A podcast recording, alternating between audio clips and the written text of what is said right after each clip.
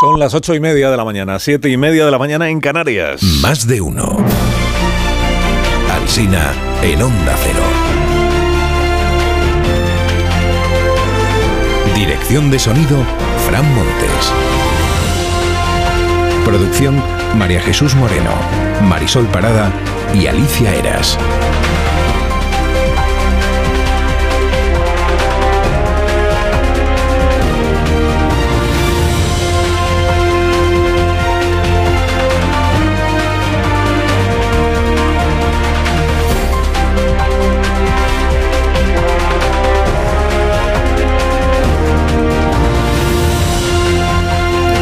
6 de la mañana, como cada día estamos acompañándoles, estaremos aquí hasta las 12 y 20 minutos en edición nacional en cadena, a partir de las 12 y 20.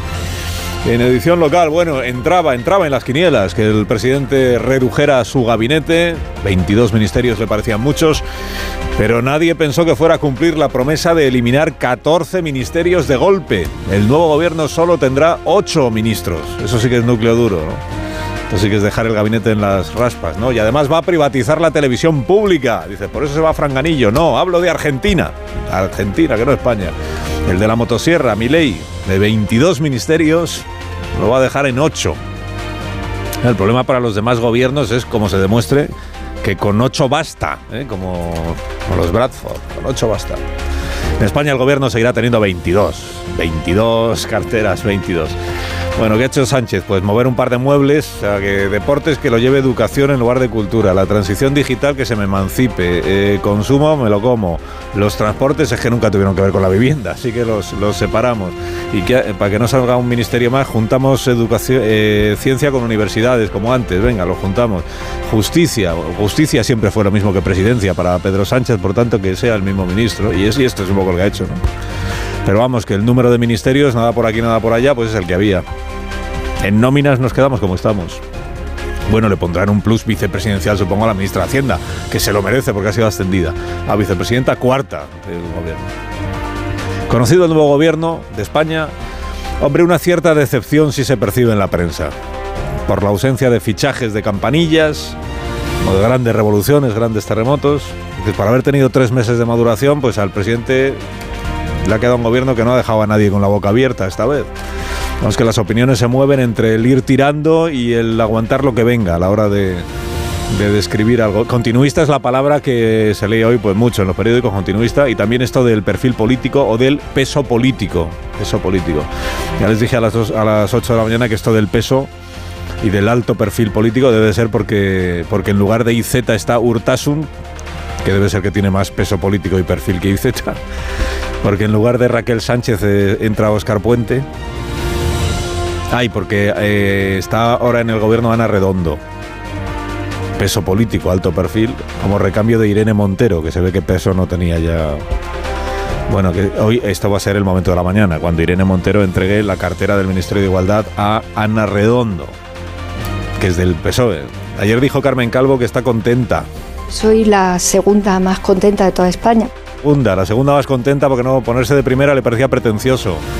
La segunda más contenta por el cambio en el Ministerio de Igualdad. Lo que usted quiera, Carmen, pero la ley trans ya está aprobada.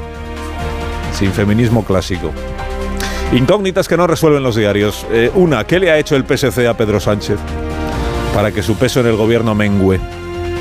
Dos, ¿en qué cambian las competencias de María Jesús Montero al pasar de ministra a vicepresidenta de Hacienda? Son mismas competencias pero con más rango. Bueno, María Jesús Montero presidirá el Consejo de Ministros en el caso de que Sánchez no esté en España, Calviño no esté en Europa, Yolanda esté indispuesta y Teresa Rivera, por ejemplo, haya abandonado el planeta. Y en ese caso le tocará a ella, como vicepresidenta cuarta, presidir el Consejo de Ministros. Descripción del gobierno. Gobierno de resistencia lo llama el diario La Razón, gobierno del muro lo llama ABC, gobierno para la guerra total con el PP lo llama El Mundo. Gobierno para la brega política prefiere la vanguardia. Gobierno Waterloo, escribe Raúl del Pozo. Gobierno para el vendaval, dice en su editorial El Diario del País. El mundo publica un croquis con los cambios que ha habido en los gobiernos de Sánchez desde la moción de censura del año 18. Un croquis que ríete tú del árbol genealógico de los Borbones.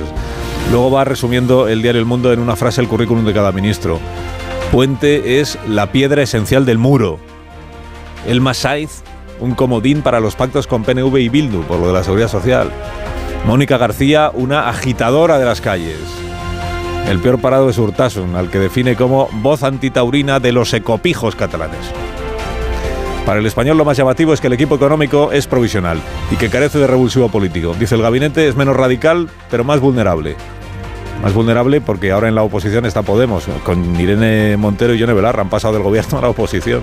Al país también le resulta desconcertante lo que ha hecho Sánchez con el área económica, difuminarla, dice. En el editorial que escriba podría ampliar competencias cuando se vaya Calviño o que quizá podría asumir esa tarea la vicepresidenta cuarta, o a saber lo que, lo que pasará. Pero ha entendido el diario lo que significa alto perfil político. Es un gobierno abocado a hacer filigranas en medio del vendaval de la amnistía. Marisol Hernández en el Confidencial dice que es un gobierno a la espera porque el plan de Sánchez es colocar a Calviño y a Teresa Rivera en Europa, una en el BEI, el Banco Europeo de Inversión, y la otra de comisaria europea después de las elecciones del año que viene. A Claudi Pérez el país le parece un aviso, le parece un aviso a navegantes que política territorial no lo lleve un ministro catalán. No concreta en qué consiste el aviso, porque antes lo llevaba Isabel Rodríguez, que es de Puerto Llano. Ahora lo lleva Ángel Víctor Torres, que es canario. Dicen que se lo habían ofrecido a Guillermo Fernández Vara, que es extremeño.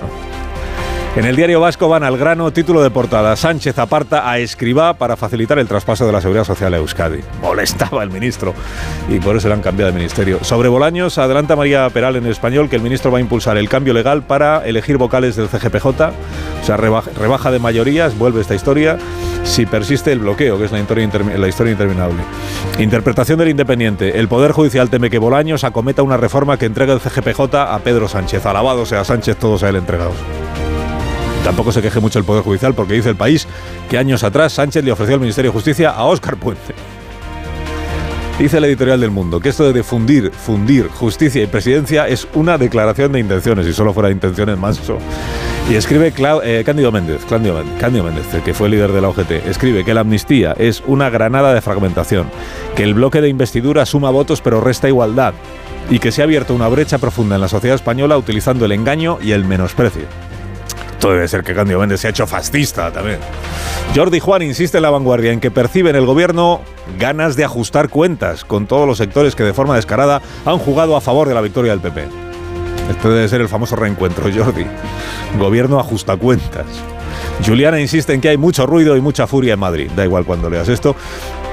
En Madrid y en San Sebastián de los Reyes, no se olvide. No olvide nadie de San Sebastián de los Reyes, capitán de la furia también.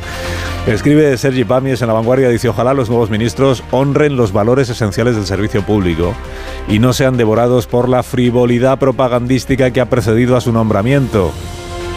Sanchitos, los llama Ignacio Camacho en el ABC. Le reconoce a Pedro Sánchez la cualidad de transformar a personas como Margarita Robles o Grande Marlasca, magistrados de alta cualificación, en peones de una estrategia divisiva, frentista e incendiaria. Pedro García Cuartango también le reconoce hoy algo a Pedro Sánchez, haber transformado la realidad en simulacro y el simulacro en realidad. Una absoluta confusión entre la ficción y los hechos, entre las convicciones y los intereses, entre lo que piensa y lo que hace. Es bonito este título de La Vanguardia sobre Shakira. Dice, Shakira pacta con la Fiscalía por amor a sus hijos. Siete millones y medio de euros de multa. 24 millones de euros en total por el fraude en el año 12, 13 y 14. Igual si hubiera alegado Shakira que cantó para financiar las urnas de Artur Mas, habría podido librarse, amnistiada. Y malas noticias para Íñigo Berrejón. No solo sigue sin ser ministro, sino que leo en el mundo que la semana de cuatro días ha resultado un fracaso en Bélgica. Allí el gobierno abrió la puerta que cada trabajador se organizara sus horas para poder descansar un día más por semana.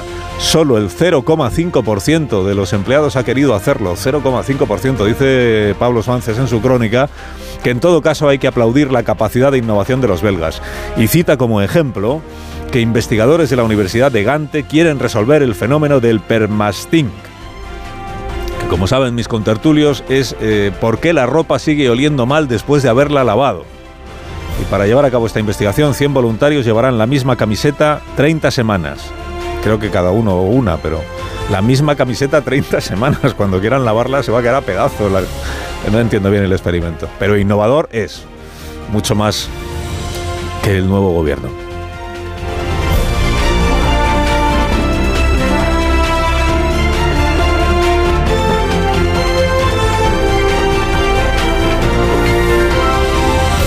Carlos Alsina en Onda Cero, somos más de uno.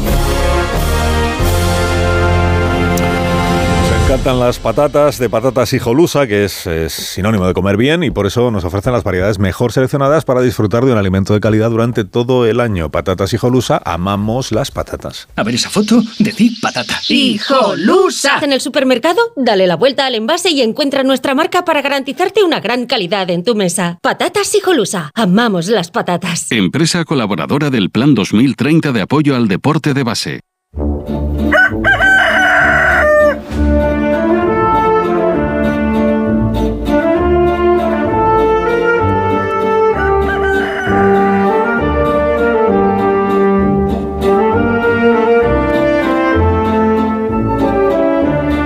Aquí está Gallo La Torre, como cada mañana a esta misma hora. Buenos días, Rafa. Eh, buenos días, Carlos Alsina. Me he ido apuntando algunas ideas sobre el nuevo gobierno. La primera es que las competencias relativas a los tres poderes del Estado se concentran en un superministerio de Félix Bolaños. Él tiene la encomienda de seguir todo el itinerario de su tramitación a su aplicación de la ley que hace posible todo lo demás, que es la ley de amnistía. Con el ascenso de Montero María Jesús y Pilar Alegría se funden partido y gobierno. Eso suele caracterizar a una legislatura de combate y no de gestión. ¿Qué significa eso de un ministerio de juventud? Estos ministerios conceptuales no los entiendo. Si todas las políticas de juventud son competencia de otro ministerio, o es que Sanidad no se va a ocupar de los jóvenes. Hay tal solapamiento de ministerios que si todos trabajan es un lío. O sea, que no está concebido el gobierno para que todos los ministros trabajen. Hablando de Sir Arrego, el primer viaje de Sánchez es a Israel. Allí podrá explicar el nombramiento de una ministra que el día 7 de octubre, 7, lo primero que pensó y expresó ante la oleada terrorista de Hamas es que Palestina debe defenderse de la ocupación. Ella y Urtasun son dos de los 21 eurodiputados que votaron no a la condena del Europarlamento de los atentados. Hay 705 eurodiputados, 21 rechazaron la condena, dos son ministros de España. La proporción es considerable. ¿eh? Por ahora, la más feroz y aún cruel oposición a este gobierno la hace Podemos poco mediática, socialista, veterana, pocas batallas culturales conocida. Ana Redondo tiene un perfil muy diferente al de Irene Montero en igualdad. No tiene Twitter, lo cual también es de agradecer. Estos son algunos de los albañiles para construir el muro. Por cierto, Oscar Puente ya puede demostrar su diplomacia enfrentándose a una huelga de Renfe como ministro de Transportes. Concluye la torre, concluye. Pues concluyo que hay un Consejo de Ministros con 22 ministros y luego hay cinco mesas de negociación con los socios parlamentarios. Cinco. Suerte al nuevo gobierno. También para ti, Rafa, que tengas suerte en esta nueva jornada. Te escuchamos a las 7 de la tarde en La Brújula. Gracias por madrugar con nosotros. Es mi trabajo. En tertulia esta mañana aquí en la radio, en más de uno, está David Jiménez Torres. Buenos días, David. ¿Qué tal? Muy buenos días. Está Tony Bolaño. Buenos días, Tony. Muy buenos días. ¿qué está tal? Paco Maruenda, director de La Razón. Buenos días. Muy buenos días, Carlos. Paco, que además hoy La Razón acoge el acto de su aniversario. O sea, estamos todos invitados, ¿no? Sí, no, no, sobre todo, y ahí te espero con los reyes. Estamos todos invitados. ¿A qué van los reyes? Van los reyes. ¿A qué nivel? ¿verdad? Bueno, oye. Son 25 años ya de la razón. ¿eh? Cuidan al grupo, ¿no? 25 o sea, son... años. Sí, sí, no está nada mal. 25 años, madre mía, qué deprisa pasa el tiempo. Y te invito a los próximos 25, no te preocupes. Y allí, está, eh, allí estarás. Eh, eso eso o sea, espero, vamos. Pretendes no. permanecer. Hombre, vamos, como Sánchez. Ya, pero los demás queremos jubilarnos, Paco, Vaya, tú no, porque te gusta trabajar y no tener vacaciones. Pero... Sí. Como Sánchez, espera. 25 años después, la razón cumplió 50 y Sánchez, y Sánchez sigue. cumplió 30.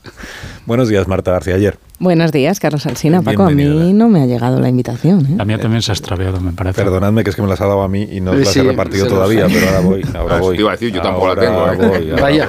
voy. El jefe nos ha quedado claro que está. Rubén, nos ha quedado él. No, sí que las tengo, de verdad que las tengo. Ha habido un despiste. Estáis No es que yo- No es que yo quiera ir en representación de vosotros. Nuestra, no, no, tampoco, que es la autoridad. No, he dicho que no quiero No, ir. yo tampoco quiero que me representes. Es decir, no es que yo quiera ir como representante vuestro, porque es que es verdad que no quiero. No se me ocurriría. Bueno, antes de hablar de otras cuestiones que sé que tenéis interés en hablar de pues de los nuevos ministros y, del, y de la, la proposición de ley de amnistía que empieza hoy la tramitación mesa del Congreso con el informe este del, del secretario general del Congreso, del letrado mayor, en el día de ayer y de otras cuestiones de la actualidad de este día y de lo de Argentina, que mi ley insiste no solo en que va a dejar el gobierno en ocho ministerios donde hay 22, sino en que va a privatizar la radio y la televisión pública. Esto lo dijo ayer, o sea que ese compromiso lo mantiene. Es verdad que acaba de ganar las elecciones, pero que va a privatizar la radio y la televisión pública, la petrolera eh, YPF, y también dijo que Aerolíneas Argentinas va a quedar en manos de sus empleados, que no sé muy bien cómo hay que interpretar eso, si es una privatización, si es una colectivización, no sé, pero que él dice que es posible hacer Aerolíneas Argentinas rentable, que esto sí que sería un, esto sí que sería un hito, porque Aerolíneas Argentinas yo creo que no ha ganado dinero en la vida. Antes de todo eso, digo, hemos contado que hay una detención de un hombre en Málaga como eh, relacionado, o no sé si es el presunto autor material, ahora nos lo dice Arancha, eh, con el intento de asesinato de Alejo Vidal Cuadras, es, que se produjo hace unos cuantos días en Madrid y felizmente, afortunadamente, casi casi de milagro, podemos decir, Alejo Vidal Cuadras sigue vivo. La investigación policial ha seguido adelante y hay al menos una detención. Arancha Martín, buenos días. Hola, buenos días. Pues la noticia a estas horas es que lo que son ya son, lo que hay ya son tres detenciones. Hay dos detenidos en la provincia de Granada, uno más en Málaga. Lo que no sabemos es eh, exactamente en relación a qué, si en efecto eh, son autores materiales o si no lo son ninguno de ellos. Sabemos que está relacionado con eh, ese tiroteo a Vidal Cuadras y eh, lo que tampoco ha trascendido es con qué se relaciona, cuál fue el motivo que en principio, recordemos, se investiga como terrorismo. Las primeras investigaciones estaban dirigidas, están dirigidas a pensar hacia el, el régimen iraní.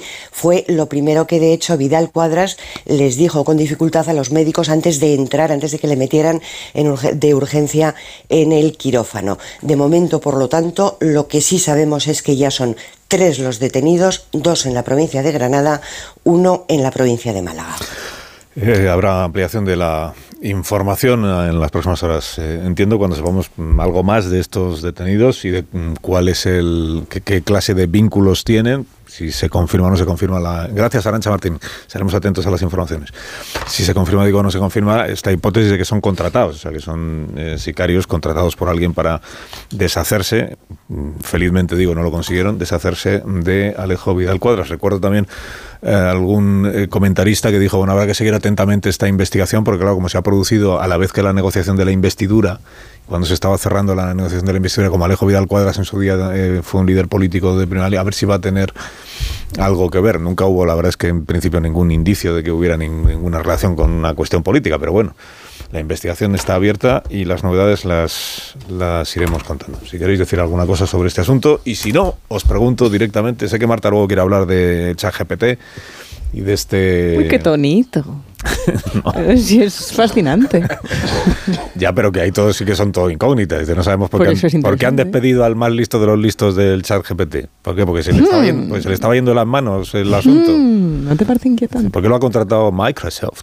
No, porque, porque le no puede le da hacer miedo ganar que, mucho dinero. No le da miedo que se le vaya de las manos. Le puede hacer ganar muchísimo dinero. Yo creo que ya se nos ha ido de las manos, sobre todo en las aulas. O sea, yo ya te digo que las universidades estamos que ya no sabemos qué hacer con los trabajos, con los trabajos de fin pues de mira, grado, te doy una pista, los trabajos de fin de máster. Te doy una pista de qué hacer. Es exámenes orales. Sí, Volver a los exámenes y sabes el orales. problema de eso. Eso es efectivamente lo que muchos estamos haciendo de manera natural, ¿no? No porque haya una consigna de los rectorados, sino porque todos naturalmente estamos yendo a, a eso. Y el problema es que entonces va a haber generaciones enteras de estudiantes que van a, a graduarse sin haber escrito un trabajo. Es decir, les, les, vamos a quitar a los estudiantes la oportunidad de aprender a escribir, porque si no les pedimos trabajos escritos, la gente aprende a escribir escribiendo. Entonces, vamos a generar generaciones enteras, promociones enteras de chavales que nunca han redactado nada más largo que un mensaje de WhatsApp. Y, y esto también es Totalmente un de acuerdo que es un enorme para... desafío, pero esos chavales van a llegar a un mundo en el que la, la capacidad, la habilidad más necesitada para ellos va a ser la síntesis, va a ser eh, el poder diferenciar la información verdadera de la falsa. Ese va a ser el gran desafío. A lo mejor cuando hacíamos nosotros los trabajos era encontrar la información. Ahora la información abunda y pero, también la desinformación. Pero hacer un trabajo es... no, es, no es solo un, una cuestión de encontrar información, sí. también es ca ser capaz de argumentar, de, de, desarrollar argumentos propios, también de consumir información y sintetizarla tú mismo. O sea, el hecho de que sé que mucha gente tiene el recuerdo de que los trabajos de la carrera eran un coñazo, ¿no? que, eh, que hacías por cumplir el trámite, pero las habilidades que fomentas intelectualmente en los estudiantes son muy importantes. Es decir, el proceso de los trabajos escritos Es importante y eso es lo que, ya te digo que creo que en dos o tres años va a desaparecer por completo de nuestras universidades y no estamos pensando bien en las consecuencias. Es muy que eso va a interesante tener y sabes para- dónde está pasando también, porque tendemos a pensarlo en la universidad, que era cuando todos hacíamos trabajos, pero ahora mismo este debate está también en las empresas. ¿En qué sentido tiene llegar a reuniones en las que se presentan informes que nadie sabe quién los ha escrito y es más, nadie se los va a leer seguramente? Acabe ChatGPT o como se vaya a llamar, si ChatGPT, la empresa de ChatGPT se hunde con este problema, Muy melancólico. acaben escribiendo los, los informes máquinas que luego se los acaban leyendo otras máquinas. Bueno, ahora seguimos con, con este asunto, si queréis, eh, pero hablemos de procesos escritos y de la verdad y de la mentira, porque en la mesa del Congreso de los Diputados eh, examina hoy la proposición de ley de amnistía que ha presentado el Grupo Socialista. ¿He saludado a Tony Bolaño o no le he saludado? Sí, sí, me ha saludado y he No, dicho buenos días. perdón. Y yo sí que estaré en la razón esta, esta tarde. Hombre, claro. Como no puede ser de otra manera. ¿Cómo no vas a estar? Vamos, yo también estaría allí, pero no nos saludaremos. Ah, bueno, no, no, No, no, no, no, no, no, no, no. faltaría más. No vaya a pensar la gente que no. Yo soy muy selectivo. No, no, sí, lo decía yo por mí. Bueno, Ah. que eh, hoy la mesa del Congreso inicia la. Hoy tiene que, que decidir si la proposición de ley eh, presentada por el Grupo Socialista, la presenta el Grupo Socialista, aunque luego es el ministro de Justicia el que se va a Bruselas a aplicársela al comisario Reinders, pero bueno, eh, si, si va a pleno, o sea, si da el primer paso, que es pasar la primera criba en la mesa del Congreso y por tanto, y, todo el mundo sabe que eso es lo que va a suceder, o sea, que la mesa del Congreso en efecto ese paso lo va a dar. Faltaba por ver que decía el informe del letrado mayor del Congreso de los Diputados, del secretario general del Congreso, que es eh, de reciente nombramiento, es Fernando Galindo, y el informe lo que dice, se conoció el día de ayer, es que no ve que haya una inconstitucionalidad palmaria, o sea que así a primera vista no hay nada que impida que esto se debata. eh, independientemente de que, lo que, el Tribunal Constitucional en su día, si alguien la recurre, pues pueda tener un, un criterio distinto. Pero que no hay obstáculo, por tanto, para que la tramitación o el debate en pleno eh, salga adelante o siga adelante. Fíjate que estas semanas atrás hemos recordado todos aquel otro informe que hubo en el Congreso de los Diputados, de los letrados, cuando la proposición la presentaron Esquerra y Junts per Catalunya, año 21, y que llevó a Meritxell Batet a decir que esto no tenía un pase que por tanto no iba a debatirse en el Pleno, cosa que los independentistas nunca han olvidado, nunca han olvidado. Por eso igual usted se está preguntando, ¿y Meritxell Batet? ¿Qué fue de Meritxell Batet? Pues no sabemos. Se quitó de en medio de, de la vida política. Bueno, voy a saludar a Manuel Fernández Fontecha, que es letrado de, de las Cortes eh, y que tiene la amabilidad de atendernos esta mañana para explicarnos un poco cómo es este procedimiento de los informes que hay que realizar antes de. Señor Fernández Fontecha, buenos días. Hola, buenos días. Buenos días. Eh, un informe como este que se, que se presentó en el día de ayer, ¿es- es- ¿se debate entre todos los letrados del Congreso o esto lo hace el secretario general por su cuenta y no tiene por qué pedirle criterio a los demás? No, no, el, el informe no se debate entre los letrados, sino que es elaborado fundamentalmente por los órganos directivos de la Secretaría General. Eso quiere decir que no hay un- una consulta, un debate previo para la emisión del informe. O sea, que en realidad el responsable del criterio que aparece en ese informe es el letrado mayor, pero no significa que sea eh, fruto de, de una deliberación o de que la mayoría de los letrados compartan ese... No, no, porque ese trámite no existe. Lo que existe es una asunción de lo que hay que informar, una estructura del informe y la redacción por parte de las personas que tienen la responsabilidad más alta en la Secretaría General. Entonces, lo que no hay es un proceso de consulta colegiado para la emisión del informe, con carácter previo o con carácter de revisión. Es una iniciativa que adoptan los órganos directivos de la Secretaría General y, por tanto, los demás letrados pues no intervienen en la misma. ¿Ha, ha leído usted, ha visto usted el, el informe del que estamos hablando, lo de la in- no hay inconstitucionalidad palmaria en el, en el proyecto de ley? ¿Tiene, en su opinión, tiene sentido? Con- bajo su criterio, ¿tiene sentido lo que está diciendo el letrado mayor? Bueno, es que yo no estoy de acuerdo con la teoría de lo palmario, evidente, porque hay una cuestión muy clara. En el derecho constitucional no hay inconstitucionalidad eh, pequeña, grave o menos grave. Eh, si es inconstitucional es porque hay una contradicción entre la Constitución y otra norma. Esa contradicción puede ser una contradicción con el texto o una eh, contradicción por invadir materias reservadas. La teoría de lo palmario es más bien de aplicación al mundo del acto administrativo, porque la, la inconstitucionalidad en todos los casos que se produzca determina la nulidad y, por tanto, lo único que se hace con la asunción de palmario no palmario es, digamos, aplazar el debate porque lo que se trata entonces es de definir qué es lo palmario. Entonces me parece que a mí que lo palmario desde el punto de vista técnico en materia de inconstitucionalidad tiene muchísimos problemas y por lo que he leído y he conocido se apoya mucho en ese concepto.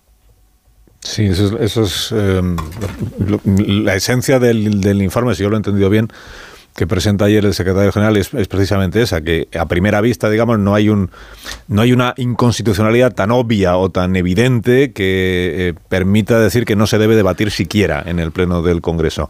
Él mismo dice que hay un debate jurídico mm, con diferentes criterios respecto a si la amnistía en nuestro sistema es constitucional o no lo es, eh, que es un debate que está ahí y que en su día el Tribunal Constitucional si tiene que pronunciarse se pronunciará pero que no ve que haya obstáculo para que el Congreso de los Diputados debata sobre este texto que se ha presentado, sobre esta eh, proposición de ley. Por eso le decía, usted que también entiendo que habrá leído la proposición de ley de amnistía, o al menos la conoce como la conocemos todos, ¿qué, qué opinión tiene usted, qué criterio tiene usted sobre si debería o no debatirse esto en el Congreso? Bueno, desde el punto de vista constitucional eh, actual, es decir, del derecho constitucional actual, lo más importante es la igual protección ante la ley.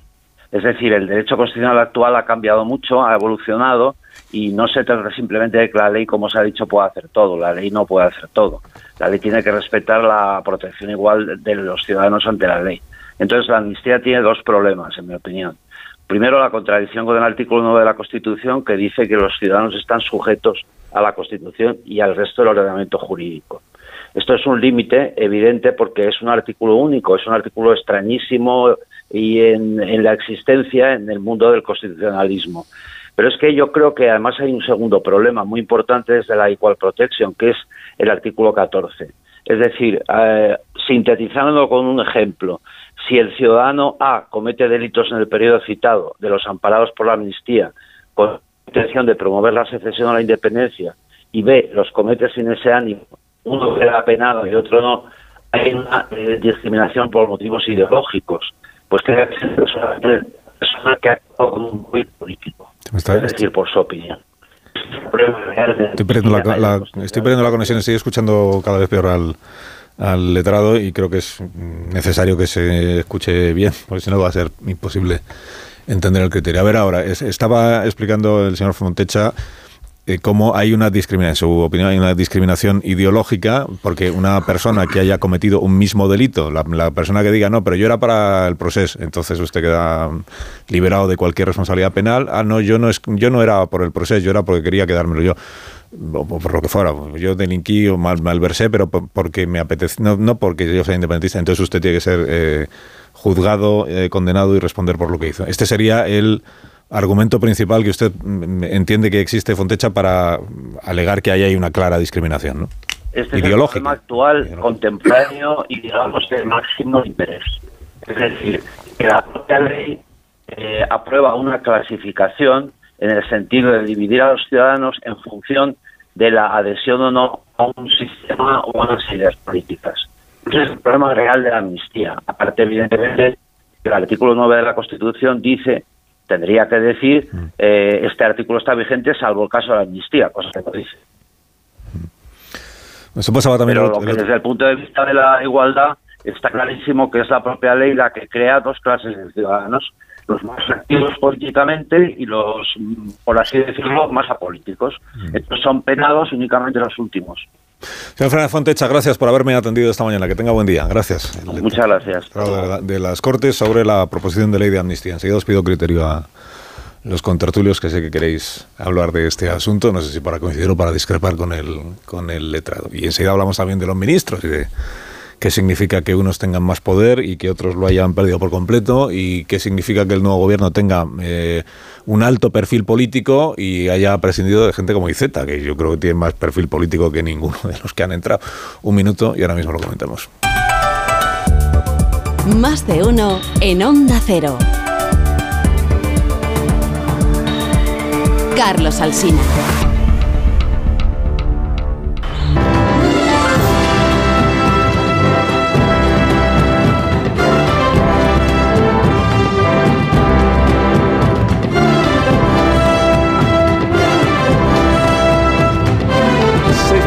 Las 9 de la mañana, una hora antes en las Islas Canarias, con Tony Bolaño, David Jiménez Torres, Paco Maruenda, Marta García y Rubén Amón.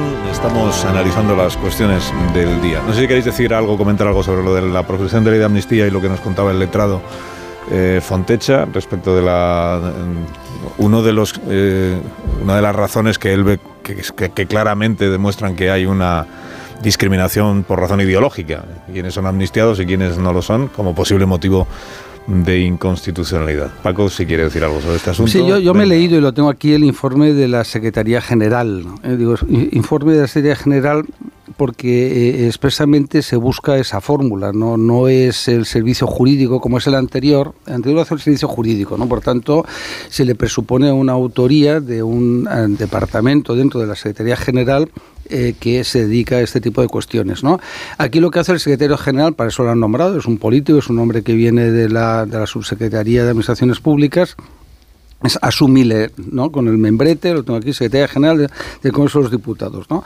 Las conclusiones, y me siento, me duele decirlo, ¿eh? es como de un trabajo fin de grado, hecho por ChatGPT, sí, sí. ChatGPT. Sí, sí, ChatGPT, de verdad, no, no, es una cosa insólito, ¿no? Dice un conjunto de obviedades que para un letrado de las Cortes por oposición, a mí personalmente me provoca vergüenza ajena, ¿no? Y dice obviedades. Carece de efectos formales, bueno, eso es como, ¿sabes? Dice, yo me pasa muchas veces que cuando se admite a trámite una querella, una demanda y tal, eh, la gente se queja. Digo, no, no, claro, el juez si no hay defectos formales tiene que admitirlo, no puede entrar en el contenido y hacer eh, una sentencia previa, ¿no? Tendrá que instruir, ¿no? Y entonces ya todo lo demás, efectivamente, pues está ahí. No existe una contradicción evidente y palmaria, que muy bien ha dicho Fonseca, que es un gran, por cierto, letrado eh, de las Cortes, ¿no? Eso de palmaria, no sé, de, palmero o de, o de, qué, ¿no? Digo, no sé, se le habrá ocurrido aquí eh, al secretario general, ¿no?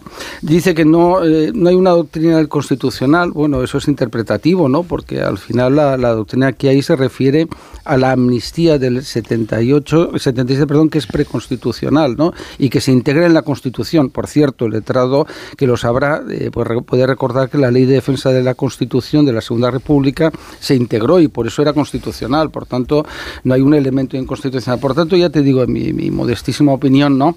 Dice, claro, corresponde a la mesa de la Cámara, ¿no? Parece Poncio Pilatos bis, ¿no? Dice, bueno, yo me lavo, es decir, que sea la, la mesa de la Cámara la que decida, ¿no? La inconstitucionalidad de la, de la ley de amnistía, ¿no? La proposición de ley de amnistía es algo bastante obvio para cualquier cualquier jurista, es decir, en general, salvo los que están entregados a Sánchez, bueno, pues que es como jueces para la democracia. Ahora que la gente se dice, ay, jueces para la democracia, se ha bajado del carro, hombre, evidente, hay un botín de casi 100 plazas que va a decir el Consejo General del Poder Judicial y los que se porten mal no la recibirán, es decir, es la gran oportunidad para mucha gente de convertirse en magistrado del Tribunal Supremo o ir a determinadas plazas de muy, muy golosas, ¿no?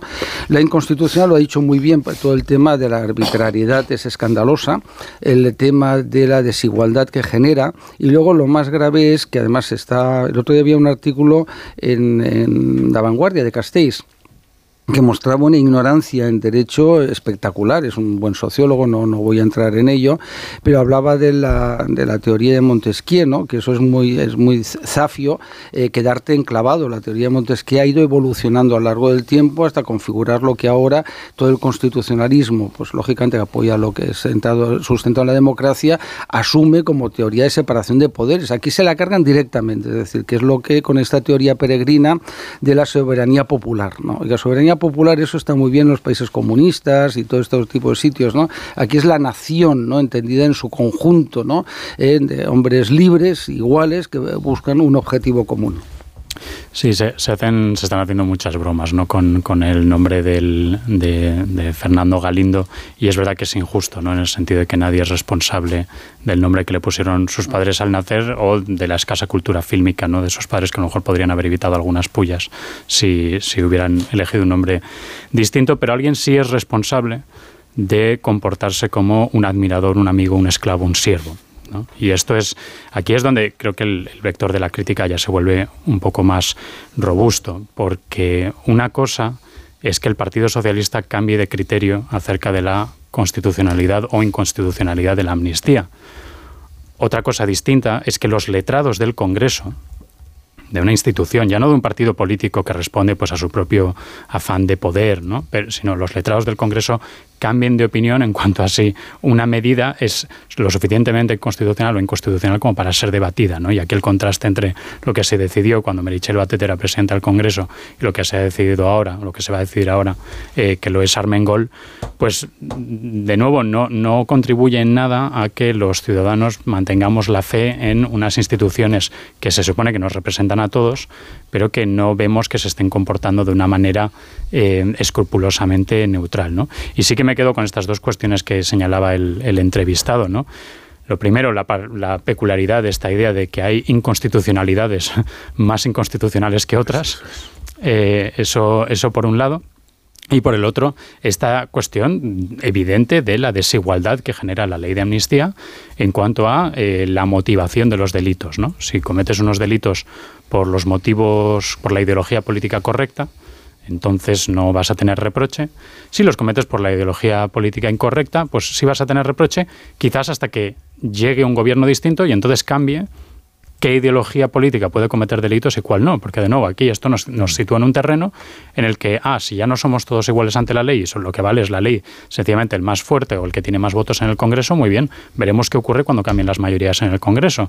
Y entonces como diría eh, Amón, veremos de qué lado más cala iguana. ¿no? bueno, esto es un dicho mexicano, no, no, no es que sea un, una, un recurso por, mío, pero... Por esto que decía David del, del, cambio de criterio de, es por lo que los letrados del Congreso están diciendo, cuidado que este no es un informe en el que hayamos participado y hayamos deliberado sí. los letrados del Congreso. Este es un informe que hace el letrado mayor, que es verdad que es el... porque es, los dos cargos los desempeña la misma persona, el letrado mayor y el secretario general del Congreso, pero lo hace él como Secretaría General del Congreso. Los letrados no hemos sido consultados. Sí, le llaman nota, ¿eh? Carlos siempre Yo me pido turno, ¿eh? nota. nota. Pero enseguida, Carlos... No dice informe, no dictamen. Vamos, que eh, no es aventurado suponer que los letrados del Congreso no han cambiado de criterio respecto es. de si la amnistía eso no es constitucional. Lo interesante Ahora es el, el, papel Luego, instrumental que tiene el mensaje de ayer que se utiliza eh, de forma característica como ejemplo de que la ley está bien parida y bien concebida, ¿no? Eh, y el letrado asume su papel de propagandista oficial, adjetivándola como no hace falta. Me estaba acordando yo de ese momento en que uno de los acusados del 11M le dice al juez Bermúdez que, no es que sea inocente, es súper inocente, ¿no?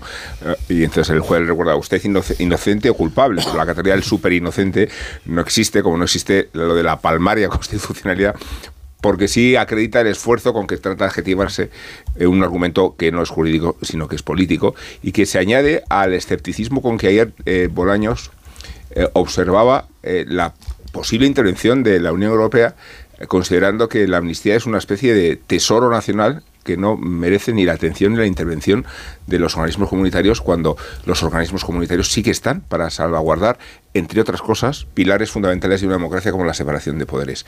Este acopio de energía patriótica que si lo hiciera otro partido se observaría como xenofobia o como eh, euroescepticismo, eh, Bolaños lo convirtió ayer en un argumento nuclear para decirnos qué tiene que decir la Unión Europea sobre nuestra amnistía si es una cosa nuestra. No precisamente porque hemos acordado que la Unión Europea pasa por la cesión de soberanía y precisamente porque reconocemos organismos supranacionales, estos organismos supranacionales tanto valen para observar las anomalías que se ven en Hungría y en Polonia como las que se puedan caracterizar en Italia, como ocurre, o en España, como está sucediendo, y por eso es interesante que exista una sensibilidad comunitaria más allá del régimen hispano-español con que Bolaños trata de defender su territorio. ¿Bolaño? O sea, Tony. Sí, sí, el otro, por, por el, otro el otro Bolaño. El otro, sí. No, no, yo estoy encantado con la argumentación de mis compañeros, ¿no? Si estás a favor de la amnistía es que estás esperando algún cargo o alguna prebenda. Y si no lo estás es que eres un profesional como la copa de un pino. Porque el entrevistado ha dicho que, claro, la, la ley de amnistía beneficia a unos y a otros no es que ese mismo argumento le damos la vuelta y si eh, la amnistía fuera general no se podría eh, poder llevar adelante porque sería, digamos, eh, un indulto general y eso está, eso sí que está fuera de la Constitución. La- los jueces por la democracia, la asociación, los miembros de la asociación Jueces por la Democracia son unos malos jueces porque están entregados al poder legislativo, mientras la asociación profesional de la magistratura es, eh, vamos, unos profesionales como la copa de un pino que se dedica a, a manifestarse en contra de una ley, eh, haciendo esa injerencia a la que acusan al gobierno de España, ahora la oposición, de que, hombre, ha mezclado justicia y presidencia. Va de retro Satanás. Desde el 2009 Feijóo la mezclaba en la Junta de Galicia, pero ahí seguramente no tenía nada que ver. Y la señora Ayuso la mezcla en la Comunidad de Madrid, pero hombre, evidentemente tampoco la tiene, no tiene nada que ver. Y luego vamos a ver, la ley de amnistía que presentaron Junts y Esquerra es la misma ley de amnistía que se ha presentado ahora. ¿De verdad? ¿De verdad? Pues yo creo que no. Dime las siete ¿eh? diferencias. Con lo cual, Tony. sí, los cojones, Eh, te voy a decir las eh, siete diferencias. eh, dilas tú, dilas tú, por ejemplo, Tony, Diego, eh, eh, dilas eh, tú. eh, eh, o sea, no, Tony, esto de esto de eso de, de No, poner contra las cuerdas haciendo preguntas de este tipo. No, no, dime tú, Perdona, dime perdona. tú las siete No, no, diferencias Tony, de la ley actual con la anterior. pero tu Y te- lo que digo así de claro. Permíteme así de que claro. te llame No al orden la y- misma. y te No, pida, que, misma. y te pida que el lenguaje en mi tertulia no sea este que tú acabas de utilizar. Vale, Pues que no se me hagan preguntas para ponerme contra las Pero, cuerdas Tony, como si tuviera que el ser el de letrado que constitucional que, de que son de lo que de- hombre, es que lo el son de es que lo De- son. lo no no no demuéstralo tú de- como tú te las sabes Pero que yo no estoy diciendo que sean pues diferentes, lo estás diciendo tú. yo sí que lo estoy diciendo. Pues la ley que presentó. Esquerra y la ley que presentó Junts per Cataluña no tiene o tiene muy poco que ver con la actual. Entre otras cosas hasta vamos en, hasta en el título el, eh, eh, joder, ¿cómo se dice? En, el- en los preliminares en la introducción a la ley. O sea hombre no me diréis que es- la misma ley. Entonces a partir de ahí todo no lo constitucional todo lo ¿eh? constitucional es lo que dicen algunos magistrados. Vamos a ver, sí, que no es To- la- y todo lo que es que no inconstitucional que es, no lo que la- dicen otros. Que no es hombre, el, mis- que no, es el no, no. mismo texto, es evidente. Hombre, claro que no es el mismo que- texto. Hombre, claro, es que si no, no habría, no habría habido que hacer un texto nuevo, pero que incluye una amnistía, creo que también estamos Hombre, de sí, acuerdo claro, en que. era una ley de amnistía, Y es- obviamente que era una ley de amnistía. Era una ley de amnistía. Pero eran textos diferentes. Y el argumento que dio en su momento el Partido Socialista cuando se presentó ese pro- esa proposición es que la amnistía, en amnistía no. España no, es constitucional. exacto. No esta amnistía que, present- que pretende Esquerra, la amnistía como Pero ya figura. veremos si es constitucional, porque ahora todo el mundo Bueno, sí, es, ya veremos. es- es- candidato ver, a ser Tony, candid- es candidato a sí ser sabemos, magistrado del Tony, constitucional, porque todo el mundo sí reparte sabemos carnes de consti- esperar- Bueno, pues como, constitucionalidad como Montilla día, en el ¿no? año 10, que era catedrático de constitucional y por eso eh, manife- se manifestó contra el Tribunal Constitucional. No, se Claro, pues manifestó sabemos. contra la sentencia, porque, hombre, opinar sobre una sentencia se puede, Sí, ¿no? no, y linchar, Pero y decir lin- si es y linchar al constitucional no. también se puede, Bueno, claro, que es lo que se hizo en el año él, 10. lo lincharon me reconocerás a momento, falta ¿eh? de Lo ver el gobierno de la Generalitat de Cataluña, efectivamente. No, no, los partidos. A la espera de ver qué pasa con, con los letrados y, y más adelante con el Constitucional, Tony, lo que sí que me reconocerás, por lo que estamos viendo en esta misma tertulia sin ir más lejos, es que concordia, lo que se dice concordia, esto no está trayendo. Y diálogo, lo que se dice diálogo, si ni siquiera somos capaces de dialogar para explicar cuáles son esas diferencias, pues tampoco mucho, que es una de las Ay, deducciones que se trae de la llamada al diálogo del presidente del gobierno en su discurso de investidura. anterior. De uno en uno, en por su favor. discurso de investidura, el presidente del gobierno lo que vino a dar a entender es que el diálogo era importante con quienes piensan diferente, siempre y cuando estén dispuestos a darte sus votos, porque si piensan diferente y están en la bancada de enfrente, entonces ese diálogo no es necesario, eh, basta con la descalificación. ¿Tienen intención, ¿tienen la intención de dialogar los Tony, que están en la el- bancada de enfrente? Pero en el Consejo no General del Poder Judicial no han querido Tony, dialogar a lo mejor desde hace unos efectivamente coincido años. contigo en que no están de, no están en condiciones de dar lecciones sobre diálogo, pero el que está dando lecciones sobre diálogo es el presidente del gobierno, entonces tendrá que estar a la altura de su propio argumento. Convendría recordar, por favor, que un, por un momento, Paco, que el rechazo del gobierno y del Partido Socialista a la amnistía era conceptual. No aludía a los detalles ni pormenores del texto de Esquerra Republicana ni de Junts.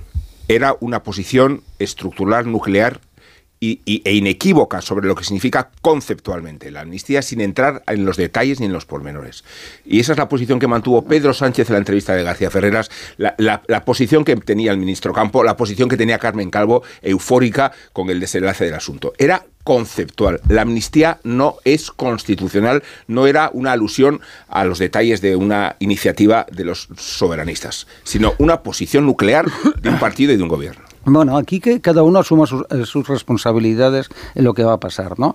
Sánchez ha decidido comprar la presidencia del gobierno y lo ha hecho, además de forma descarada, pero es que además a mí yo no entiendo la discusión, si es que él lo ha dicho directamente, ¿no? No es algo que sea una interpretación de la pérfida derecha, de los periodistas que no estamos con Sánchez, etcétera. No, no, no, él ha dicho, y lo ha dicho en el Comité Federal, etcétera, que es una de oportunidad política, eh, pues que la mentira en España ahora es una cosa normal, digo que los españoles lo sepamos, éticamente para un político eh, puede mentir, decir lo que dé la gana, lo contrario y cambiar. Y él dijo de forma clara, lo decía Rubén, lo hemos dicho muchas veces, que es inconstitucional.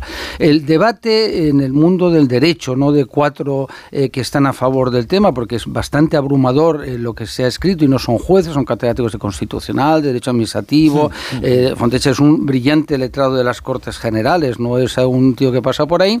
Es que el concepto amnistía no cabe en la Constitución, cosa que es también de sentido común. Una amnistía, además, como lo ha planteado este gobierno, y este presidente, donde lo que busca es la confrontación, es decir, no es una amnistía resultado de una guerra civil. Ha habido una guerra civil en Cataluña, digo, pues si la ha habido, que me lo digan, una situación como el Ulster, ¿no? Es decir, ha habido una situación como el Ulster, no, ha sido Sudáfrica, ha sido lo, de los claveles, no, no, no es nada de eso, ¿no? Es decir, simplemente es, él necesita unos votos y todos conocemos a Sánchez y si mañana eh, le conviene lo contrario, le conviene, lo hace, ¿no? ¿Por qué es una nota y no un informe? Es que el, el, matiz es importante en derecho.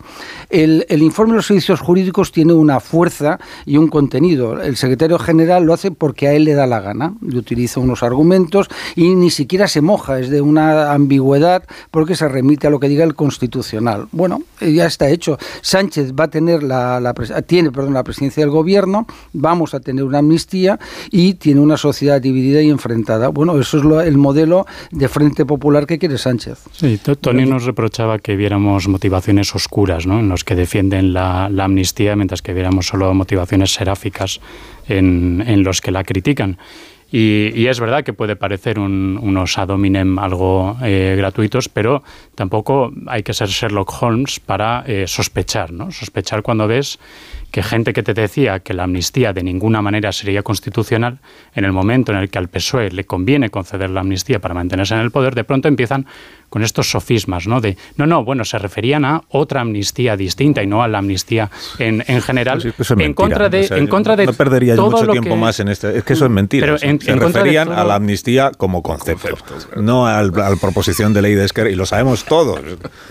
Y, ¿no? y- y ta- y también, sí, también podemos seguir con esta cuestión de de repente pues, auténticos disparates como de decir, bueno, pero es que, pero hombre, que en Reino Unido también se ha concedido amnistías a los eh, terroristas del, del IRA, ¿no? Eh, y claro, como todo el mundo sabe que la situación en Irlanda del Norte era exactamente igual que en Cataluña en 2017, cuando de nuevo estos argumentos no los hacían antes de que el PSOE necesitara la amnistía para mantenerse en el poder, ¿no? ¿Dónde estaban las comparaciones con Francia, con Austria, con Irlanda del Norte eh, hace cuatro meses, cuando el PSOE decía que la amnistía era inconstitucional, ¿no? Entonces, de nuevo, no hay que ser Sherlock Holmes, pero uno so- a uno le sorprende que no se pueda dudar de las motivaciones por las cuales hay gente que de repente defiende lo que ahora conviene a Moncloa, como antes también defendía lo que le convenía a Moncloa. Lo que pasa es que antes lo que le convenía a Moncloa era ligeramente distinto. Y yo estoy de acuerdo Es en, que no, en que no dividamos al, a los que están en una posición son eh, beatíficos y los que están en otra son el demonio, pero eso vale para los dos lados. Porque yo llevo semanas escuchando que ahora quienes eh, critican la amnistía o defienden que no se debe amnistiar a Puigdemont porque lo suyo es que rinda cuentas, como defendía el ministro Bolaños hasta el 23 de julio, entonces ahora resulta que tienen motivaciones verdaderamente bastardas, que consisten en impedir una investidura, en impedir que la izquierda lleve adelante políticas progresistas. Entonces ahora estar en contra de la amnistía, o sea, quien está en contra de la amnistía sí se le pueden imputar todo tipo de eh, motivaciones verdaderamente mm, lamentables y mientras que a quienes están a favor de la amnistía solo se les puede atribuir la motivación de contribuir a la convivencia, a la concordia, al reencuentro, al progreso de España. Pues hombre, lo que exigimos para una eh, para un lado, exijámoslo también para el otro, ¿no? Eh, digo yo. digo yo. Bueno, yo como defendía desde hace tiempo la amnistía, sí, gracias, ¿eh? sí, gracias.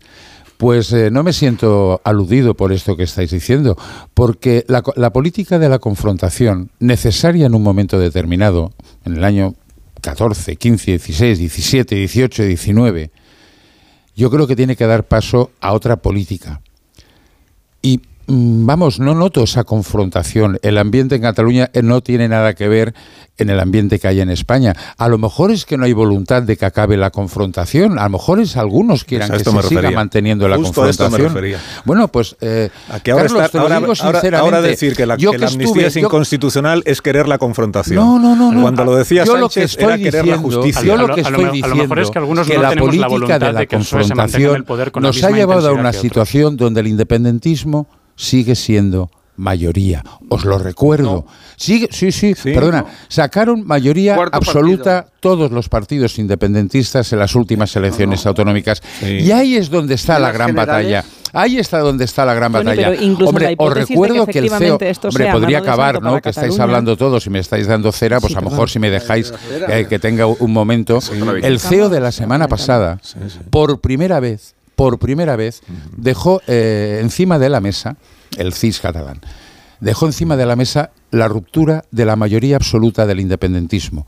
Los tres partidos juntos no llegan, y si hay un cuarto yo creo que llegarán menos. Bueno, pues a lo mejor estamos abriendo una puerta en Cataluña muy diferente, con amnistía. Y a lo mejor, fíjate, razón, fíjate que lo que puede razón. dar la historia. El Partido Popular haciendo presidente a Salvadorilla, a no ser Ni de de que broma. quieran un independentista. Ni de Ah, no, no. broma. Si Eso ya quieren, te lo si digo de quieren un-. Bueno, eso mismo lo decías, Paco, con Sí, lo de sí. Xavier Trías, y mira por dónde. Sí, sí, tenía yo Tony, razón. no y el Sí, hombre, tuviste nota. razón, es verdad. Xavier Trías es alcalde. Una Paco, indignidad lo que hizo el Partido Popular ese día, una indignidad Bueno, pues mira, vergüenza. a lo mejor, a lo mejor Dani Sirera es el candidato Pues del. PP y puede repetir la jugada. Tony, Entonces, y el no- riesgo no de, que, de que esto efectivamente Fíjate cómo están sirva- los comunes en estos momentos en el Tony. Ayuntamiento de Barcelona. Y los indepes ya no te cuento. Tony, y efectivamente, si, si realmente esto fuera mano de santo para Cataluña, que por otra parte ya parecía que, por lo que decía el gobierno hace unos meses, esto ya estaba solucionado, pero No, bueno, la imagínate convivencia que- sí, lo que no estaba imagínate que solucionado la efectivamente política, tengas razón en lo que ejemplo. respecta a Cataluña. Eh, Tan descabellado es alertar de los riesgos que puede tener la amnistía de abrir más heridas de las que cierra más allá de Algunos es Cataluña. que están solo culpa de de la de derecha. abrir. Es solo culpa de la derecha. de No hay votantes socialistas. No hay votantes de izquierdas. No hay incluso votantes de, de, de la izquierda, la izquierda del PSOE. Hombre, también que se estaban en contra de los indultos, mucha mucha gente, muchísima gente, Tony, millones de personas. Me confirmas que no le ves ningún riesgo a la amnistía y el único riesgo que le ves es culpa de la derecha, ¿no? Es lo yo, que lo, que estoy viendo es la cerrazón del Partido y todo el Popular mundo que estamos en contra de todo la lo que está amnistía, pasando en entonces estos somos de en derechas. Esto España. es lo que me estás yo- diciendo. Todos los que estáis en contra de la amnistía estáis por la confrontación, estáis por la reacción y por el retroceso. No Eso sé el si os ha quedado claro, Bueno, pero, y- pero y- y- solo desde el estamos 23 a de favor julio. somos unos vendidos al independentismo y ridículo al el argumento sanchismo. que quería confirmar Pero solo desde me he el quedado sin cargos, pero o sea, solo desde el cargos, 23 de julio. Solo desde el 23 de Sí, julio. yo desde bastante antes, Carlos. Es, desde muy, bastante es, muy, antes. es muy simpático el argumento de que. Sí, pero eh, tú no eres quien ha, tú no eres quien ha pero promovido yo- la es que yo hablo en nombre de Tony Bolaño, ¿Quién ha no pro- hablo en nombre de nadie más. No, pero- y yo defiendo la amnistía, la defendí en el año 21 y me mantengo orgulloso en esa posición. Y creo que es bueno. Y algunos utilizan y se jactan de meter cizaña con la amnistía en, en no sé cuántas cosas de defensa de España y de la unidad de- y de la, de la igualdad de todos los españoles. ¿En serio? Bien. ¿En serio? Es, es muy simpático el argumento de que Puigdemont ha pactado la amnistía porque debilita el independentismo, ¿no? Hombre, o sea, no, que, es que que está, sí, ya lo que, verás, que desde ya luego lo los, los verás, de, los de Junts se han metido en esto precisamente para contribuir al hundimiento del, del Están independentismo. buscando ¿no? una salida. Yo- Están buscando una salida. Sí, pero estamos en bucle. sí, a hacer una, una una, salida, Sí, una, Bueno, una pausa y os yo pregunto pido una por los salida a los argumentarios absurdos. todo es esto lo único lo lo que pido una salida. Sí, yo no, es yo no creo que Estamos en bucle, es que llevamos tres semanas yo con el- eso Estamos en el bucle con, con el mismo asunto. Y lo que nos falta. Con el mismo asunto. Pero bueno, si de verdad, Tony está a favor de la amnistía desde que, pues desde el día siguiente al- a la sentencia, prácticamente. Esto es, esto es- pero estarás de acuerdo en que Sánchez no, ¿verdad? Exactamente. No, Ah, no, sí, oye, a ver. Y eh, por tanto estarás de acuerdo en que es comprensible pensar que Sánchez no está pensando ni en la convivencia, ni en el reencuentro, ni en nada de eso, porque no le parecía, no pues solo yo- no le parecía quiero necesario que Puigdemont regresara a porque El España. Partido Socialista Catalán No, sí tú- que estaba tú- en esta tú no línea. quieres- tú no, no, el Sí, PSC, el sí, PSC, sí. yo al PSC se- se no le notó. le he escuchado decir que Puigdemont tuviera que quedar impune nunca. El nunca. 24 de julio Nunca. Illa dijo que la amnistía era Al revés, imposible. le he escuchado, el 24, no el le he 23. Escuchado 29, decir el, 20 al el PSC. 28 de abril, el señor escuch- Feijo dijo que jamás iba a pactar con no Vox. Y míralo, y míralo. Es que claro, Es que tú hace mucha gracia poner el foco bien. solo en un lado. Aquí es cuando ya embarramos el terreno porque no tenemos No, argumentos. perdona, es un gran argumento. No, no es un argumento citar a está Feijóo en una conversación en la que no estamos hablando de Feijóo. No, es un argumento. aplaudiendo. ¿Verdad, Rubén, que Es embarrar el terreno. Es generar ruido, es generar crispación y es embarrar el terreno. No es, Dios. no es debatir nada. La salir están tan nerviosos. iglesia a confesarme. Una es que, pausa. vamos, estoy lleno de Una pecados. pausa. Qué raro que no hay. Feijó tiene que aparecer siempre en cualquier Es conversación. verdad, Feijóo. es que me hace mucha gracia. Es que Feijóo. Sánchez ha cambiado de opinión. Pues anda que el PP, mm, vamos, no Pero Tony, trabaja por la concordia. No entiendo, no por qué nos hablas así. de El. PP trabajar por la concordia Reconcíliate con nosotros. vamos a ver, Por Tony. encuéntrate con nosotros. Si decir que Sánchez ha cambiado de opinión es un elogio a Sánchez, que presume de cambiar de opinión con enorme facilidad. Hasta el 23 de julio, la posición del PSC, no- no del yo. PSC, de Salvador Illa, del presidente Sánchez y de Félix Bolaños, no es solo que la amnistía fuera inconstitucional, es que no era conveniente, es que no era eh, buena para Cataluña y para el reencuentro. Lo conveniente, Pues lo bueno para la normalización razón- política de Cataluña de que era que me dejas hablar sin hablar tú por debajo, gracias. Era que Puigdemont rindiera cuentas ante la justicia. Eso era lo conveniente y por eso el PSC, la señora Irache eh, García en el Parlamento Europeo, el ministro Bolaños y el presidente Sánchez celebraron que la justicia europea le levantara la inmunidad parlamentaria a Puigdemont, porque así podría ser entregado a España juzgado y condenado.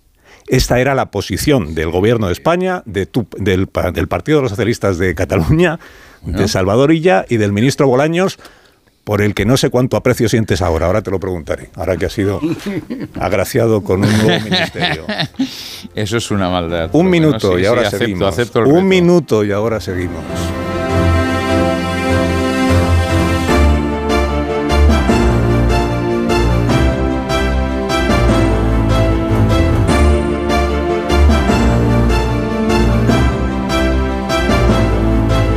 Más de uno. Onda Cero.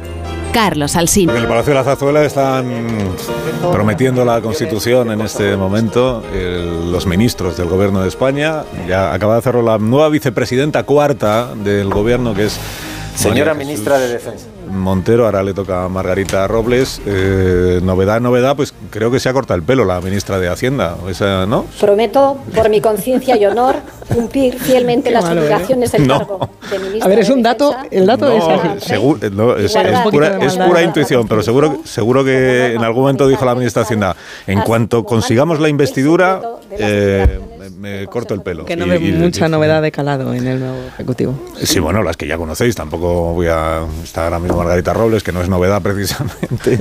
Señor ministro del El Interior. ministro Grande Marlasca. Est- Estamos en la sección jueces del gobierno de España, que son Margarita Robles y Fernando Grande Marlasca. Por mi Pilar Job ya no está. Cumplir fielmente las obligaciones del cargo de ministro del Grande el Interior. incombustible. Con lealtad al rey y guardar el y hacer la guardar suya y él la aguanta. Como norma fundamental del Estado. Está claro que no quiere así como mantener el secreto de las deliberaciones del Bueno, el primero que juró el, o que que prometió el cargo eh, fue el ministro de Justicia, el nuevo ministro de Justicia, Félix Bolaños, porque ya ejerce de notario, ¿no? Eh, a partir de, de ese Señor momento. ministro de Transportes y Movilidad Sostenible. Que es el gran ascendedido, digamos, en el. en el- bueno, yo, sos- yo lo que vengo diciendo de ayer, ya Es lo el sabéis, es que en realidad se ha hecho oficial lo que ya era, re- ya- lo que ya era real. Y es que Bolaños ya era el vicepresidente del gobierno de España. el vicepresidente eh, político, ya, ya lo era, y ya, ya ejercía, en mi opinión, de ministro de Justicia. Ahora lo que se ha hecho es formalizar que, que en la tarjeta de visita pues viene todo, viene todo, ministro de Justicia. Pero fíjate, Carlos, que, todas sus atribuciones están exactamente en el punto de colisión de la separación de poderes donde de nos encontramos debatiendo. Que es su atribución como ministro de la presidencia, que es el poder ejecutivo, su posición como ministro de las relaciones con las Cortes, que es el poder legislativo, y su posición de ministro de justicia, que es el poder judicial. ¿no? En ese eh, justo, esa encrucijada, es donde se define el- el- la legislatura que se avecina. ¿no? Esos cuatro años marcados por cómo se gestiona el embrollo de la separación de poderes. Y además es todo legal, que es una ver que, que es el, el filo ese- diría. claro, que es el filo entre lo que no es bueno para el Estado de Derecho y lo que es legal y se intenta meter todo en el mismo saco como si todo lo que fuera legal fuera bueno y no lo es. Es Sí, interesante. Ah. No, cuando la mejor defensa que, que puedes hacer de algo es no, oye, pero que es legal, ¿eh? esto no, no, no, es, no, es, ningún delito. No, yo me estaba acordando ayer de, durante mucho tiempo en, en, España, el ministerio que tenía las competencias que hoy en día son de defensa, ¿no? de las Fuerzas Armadas, se llamaba el Ministerio de la Guerra, ¿no? Así fue donde ante la restauración y la, la Segunda República, vamos, Azaña lo, lo, fue. Entonces todos los gobiernos tenían su ministro de Hacienda, su ministro de Gobernación y su ministro de la Guerra, ¿no? Y ayer pensaba, ahora en realidad tenemos 22 ministros de la guerra, ¿no? Eh, porque es evidente que el perfil de este gobierno, Bolaños es el caso más, más evidente, ¿no? La propia guerra no solo contra la oposición, sino contra los contrapesos institucionales, pero que es un gobierno de ministros de la guerra, pues desde profesionales de la Gresca como Oscar Puente, a expertos en tragar sapos como Margarita Robles, como Grande Marlasca, o doctores en repetir el argumentario del partido contra la oposición, como, como ha sido el caso de, de Pilar Alegría, ¿no? Y esto yo entiendo que uno puede pensar que políticamente es conveniente para una legislatura que va a ser muy, muy conflictiva. La cuestión es, claro, si es bueno para el país, ¿no? Eh, y aquí es donde de nuevo hay que ir a una cierta paradoja, ¿no? El Partido Socialista en las últimas elecciones municipales perdió la mayor parte de su poder territorial. En las últimas elecciones generales quedó segundo y no a uno o dos escaños del primero, sino a 16, si no me fallan las, las cuentas. ¿no? Y la decisión que toma el presidente es, ante ese evidente deterioro del atractivo del gobierno, ¿no? hacer un gabinete continuista. ¿Quién, ¿Quién dice, oye, nos está yendo tan bien que vamos a mantener básicamente los mismos pilares en el, en el Consejo de, Ministros. ¿no? Ahí, es la lógica que yo no entiendo, a no ser que sea de decir, no vamos, hacer, vamos a... Que no puede a, hacer ministros a tres del PP que le han facilitado las cosas, ¿no? que sería su verdadero margen. Bueno, Digo que aquí de lo que se trata es mejor lo de Vox. Lo mal que ha gestionado el PP el, el caudal del 28. Sí. Oye, a, a, María Guardiola, ¿no? María Guardiola. De, siempre dije una maldad y, y, y voy a la maldad. Es, eh, ¿Qué le parece a Tony el, pues el ascenso del ministro Bolaños, que queda reconocido como el hombre al que se debe que haya salido adelante pues la negociación con Esquerra Republicana, la negociación con, con el independentismo, eh, la investidura, en fin, es el muñidor y por tanto es el hacedor de este éxito que ha supuesto para sus partidarios, entiende, la investidura de Pedro Sánchez. Pero puedes morir de éxito. Puedes morir de éxito porque lo decían mis compañeros, Consejo General del Poder Judicial, revuelta de jueces, negociación permanente, constante y, digamos, con un Dragon Khan bastante habitual con Esquerra y con Junts, sobre todo, también con el PNV y Bildu, pero sobre todo con Esquerra y Junts. En Euskadi el, el, Partido Socialista tiene un margen mayor, porque como va a ser el árbitro, pues no creo que se dediquen a tocar los pies en exceso los dos partidos vascos.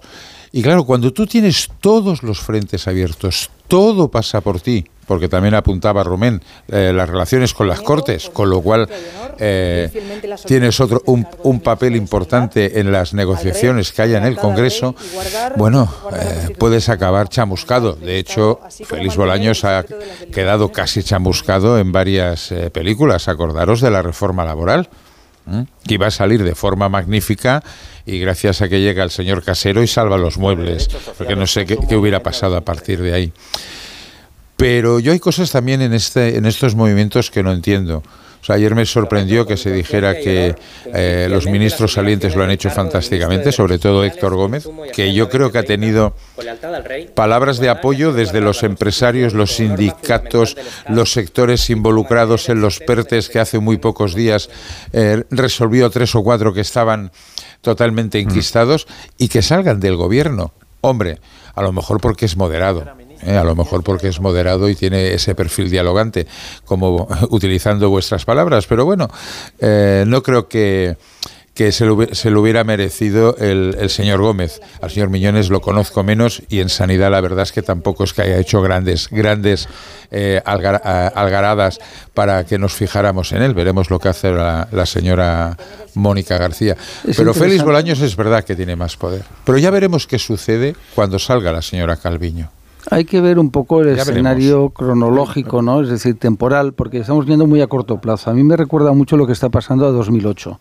el PSOE ganó las elecciones mintiendo, mintiendo descaradamente. Había una crisis de caballos, Solves mintió en el debate famoso con Pizarro. Nosotros titulamos que había ganado Pizarro porque no había mentido, ¿no? Es decir, porque claro, si ya en esta sociedad aceptamos como ética política la mentira. Ahora, ¿por qué digo que hay una parecido? Porque si Sánchez es el presidente legal y legítimo, ¿no? Yo no lo cuestiono para nada, ¿no? Ha llegado como ha llegado y utilizando a Vox. Pero el, el comodín de Vox se acaba porque al final Vox es un tigre sin dientes, ¿no? Es decir, que gruñe, que hace el tonto, que dicen cosas rarísimas, excéntricas, pero ni en Castilla y León las mujeres van protegidas por la calle, ni los inmigrantes van protegidos, ni tienen que ir con burka, ni se persigue al colectivo LGTBI, mi hija puede ir a Valladolid pasear tranquilamente sin que la detengan por ser lesbiana, es decir, no, no hay nada raro, ¿no? Es decir, en la sociedad, bueno, otra cosa es que a mí no me gusten las cosas excéntricas de Vox, ¿no? Entonces, en este escenario ahora, pues estamos viendo cómo están eh, prometiendo lo, los ministros y cómo Sánchez se va a encontrar. Primero, cómo eh, lleva el tema catalán. Es decir, por más que sueñe la izquierda con lo de ella, hombre, es muy significativo lo de Ereu. Yo por Ereu tengo una gran simpatía personal, lo conocí cuando fue alcalde y tal, ¿no? Pero tiene un peso, mm, vamos, ignoto en, el, en Cataluña, es que ya eh, ni existía, había desaparecido del panorama político, ¿no? La leche que le ha pegado Sánchez al Partido Socialista catalán es muy llamativa, es decir, no hay nadie que tenga peso. Sí, bueno, para hacer negocios, ¿no? Eso, oye, los catalanes hacen negocios. El peso lo tiene Salvadorilla. Pero si Salvadorilla pinta Así. menos que mi perra Lolita, vamos, Anda de verdad.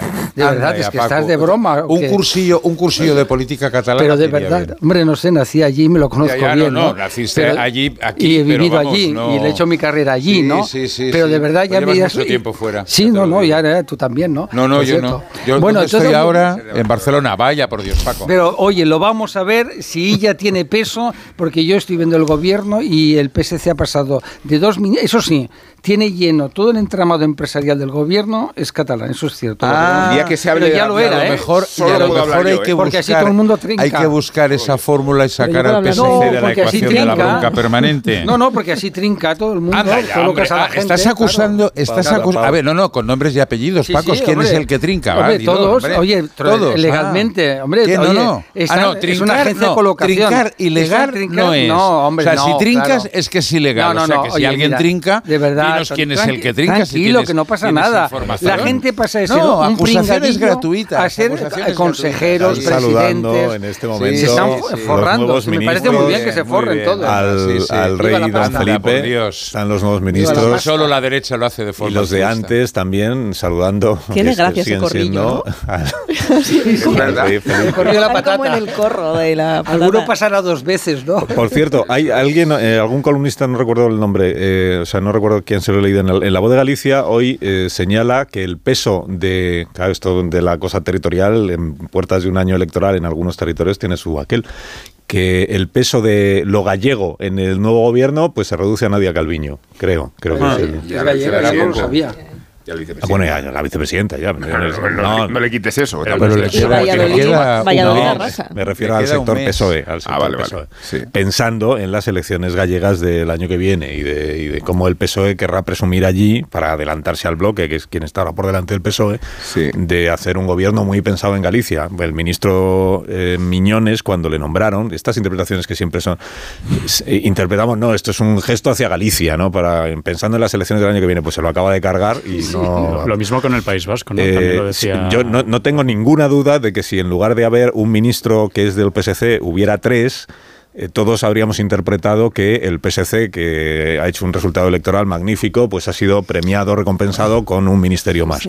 Como tiene un ministerio menos, pues entiendo que tenemos que interpretar que, que no hace que no conviene que esté el PSC Hay más en el ministros de Cuidado, Valladolid que del PSC. Cuidado, cuidado, que hay una remodelación en ciernes. Hay una ¿Otra? remodelación en... Sí, hombre, claro, la señora Calviño eh, Bueno, espérate se va a que ir consiga dentro, el- dentro de muy consiga el poquito. puesto, que todavía no lo ha conseguido. que el Bueno, PP bloquee lo de Nadia. Calviño, ¿eh? Yo Cuidado, no hombre, claro, no, no no, el PP, que es un partido muy abierto al diálogo, pues puede bloquear muchas cosas. Hombre, claro. Pero, por ejemplo, uno de los nombres que suena uno de los nombres que suena es catalán, con lo cual a partir de ahí pues Pues mejor estar aquello en posición de prevengan. Sí, sí, pero en un mes No, tiene de que hecho volver a hacer creo que el tapado es escriba.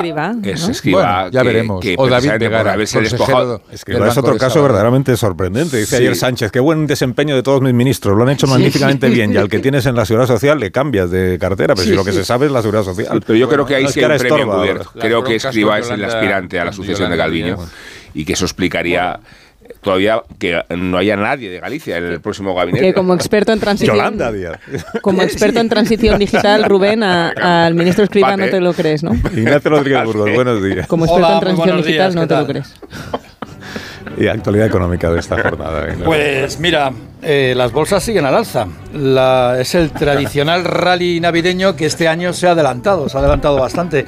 El IBEX 35 español sube ahora mismo un 0,16% a los 9.855 puntos, que es máximo anual. Los avances se impulsan en Indra, en Amadeus, en Grifols. Las ventas se concentran en Acciona, en la matriz y en la compañía de energías renovables.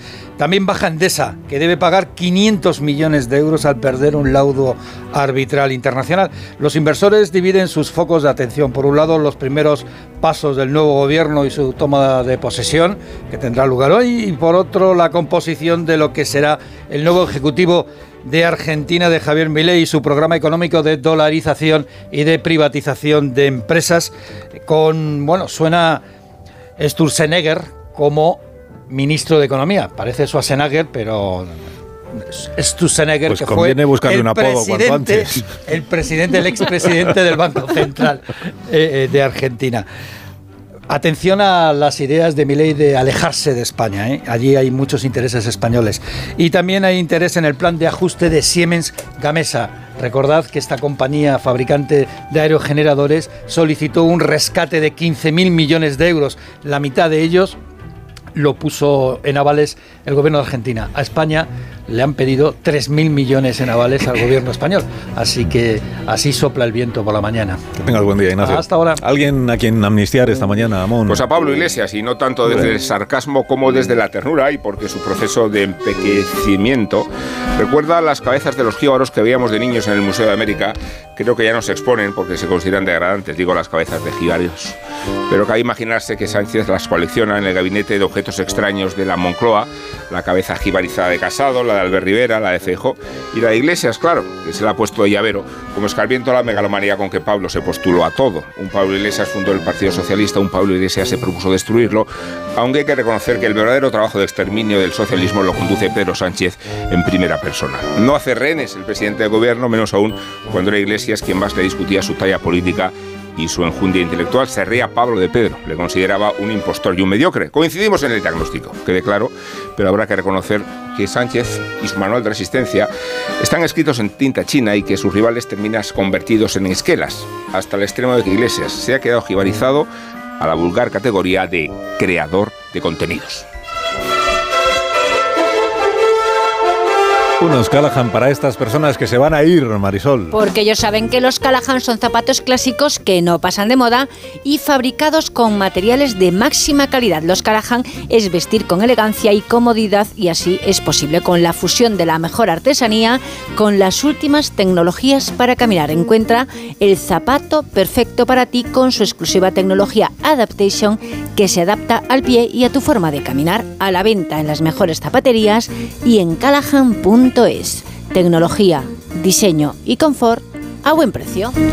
Pues os deseo que tengáis un día estupendo. Adiós Paco Maruenda, adiós, David Jiménez. Torres, Adiós, adiós. Tony Bolaño, adiós Marta, Adiós, adiós. adiós Rubén Amón. Adiós, Carlos. Cinco minutos contamos las noticias de esta hora.